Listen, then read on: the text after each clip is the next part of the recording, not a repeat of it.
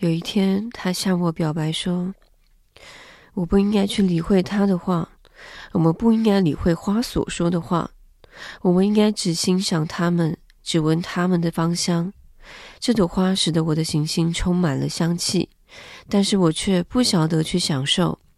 那是我很生气的有关爪牙的故事，本来应该使我感动的。”他又坦白地告诉我说：“当时我不晓得去了解，我应该根据他的行为，而不是根据他的话语去判断他。他使我充满香气，充满光。我不应该逃走，我应该猜想得到他那些可怜的诡计后面所蕴藏着的温柔。花是这样的矛盾，但我当时太年轻了，我不懂得爱他。”我相信他的逃亡是得到一群遗妻野鸟的帮助。出发的那天早上，他把他的行星整理得有条不紊。他小心地打扫了他的活火山。他拥有两座活火山，这是方便不过的。他早上可以在上面热一热早餐。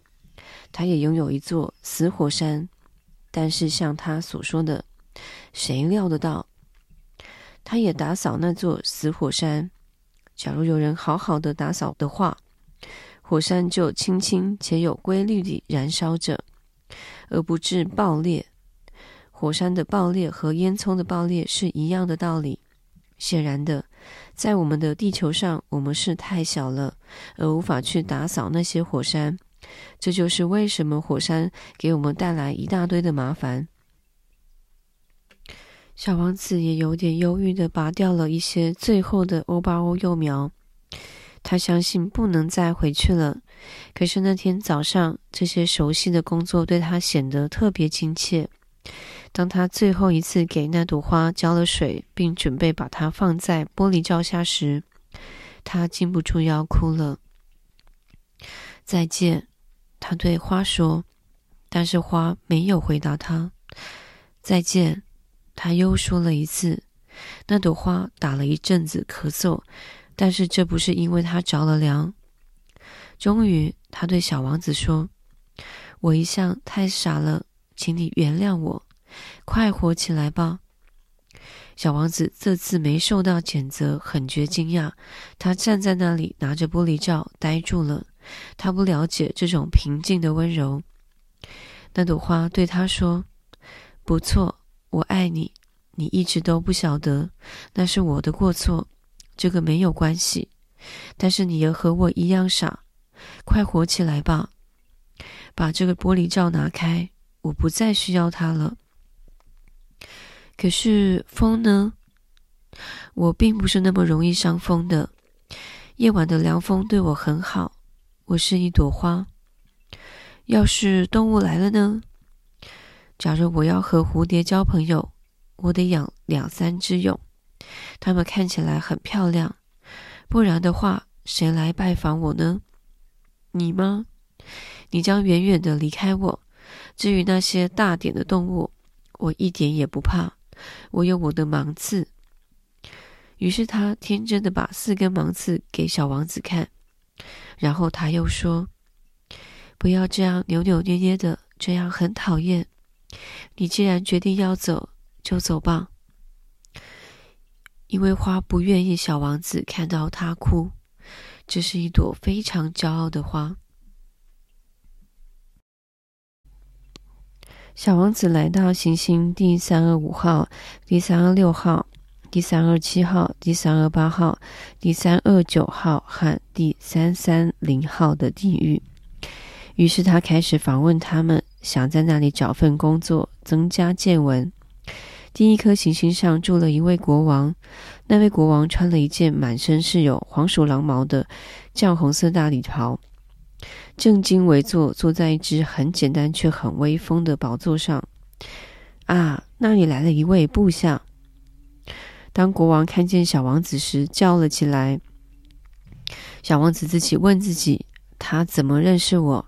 他从来没见过我呀，他不晓得，对于国王，全世界都被简化了，所有的人都是他的部下。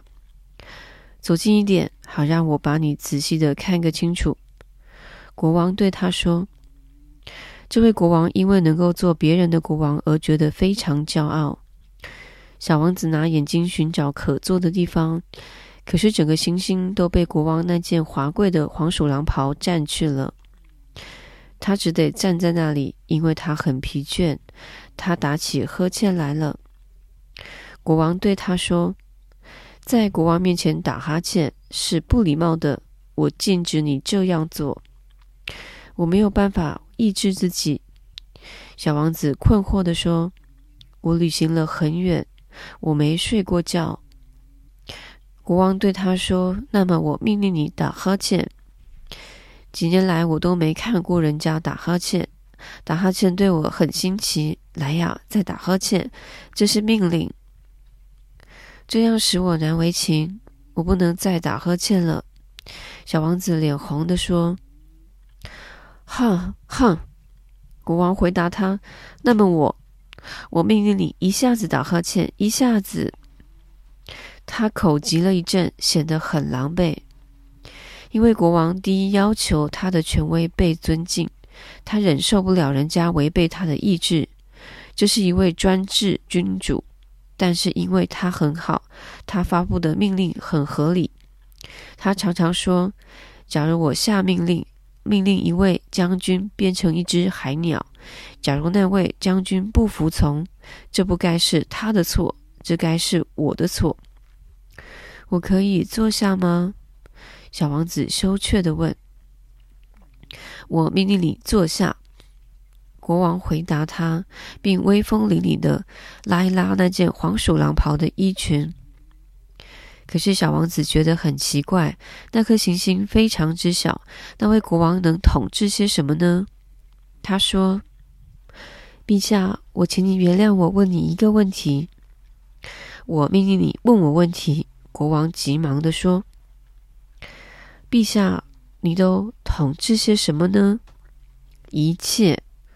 国王简洁的回答：“一切。”国王庄重的用手势指示着他的行星，其他的行星和所有的行星。这这一切，小王子说：“是的，这一切。”国王回答：“因为他不只是专制君主，同时也是宇宙君主。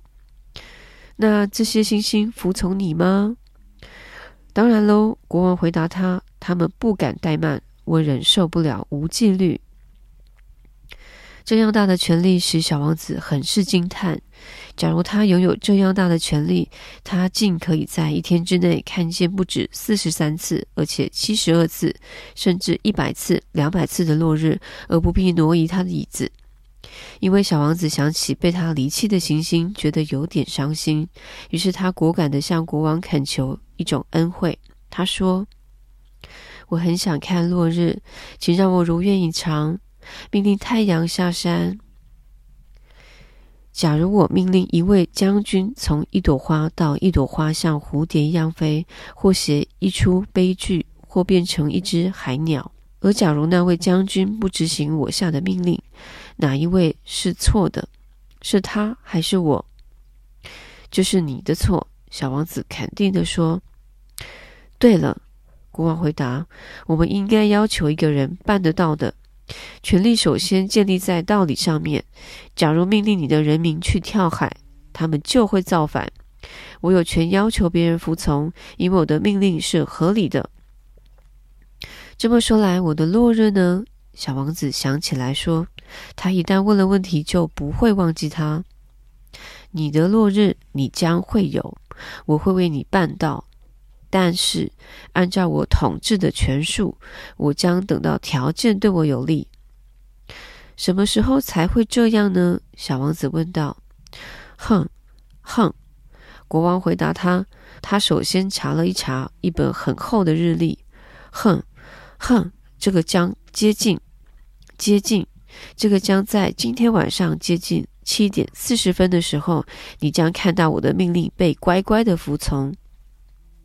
小王子打了呵欠，他惋惜自己失掉了一次落日。不久，他开始觉得不耐烦。他对国王说：“我在这里不能做什么，我要走了。”“不要走！”国王回答他：“国王能有一位部下是多么的骄傲！不要走，我命令你做部长。什么部长？不，呃，司法部长。但是没有人可以审判呀。”国王说：“谁晓得？我还没有到过我的国境去巡视一番呢。我太老了，我没有地方放一辆华丽的四轮马车。”而不行吗？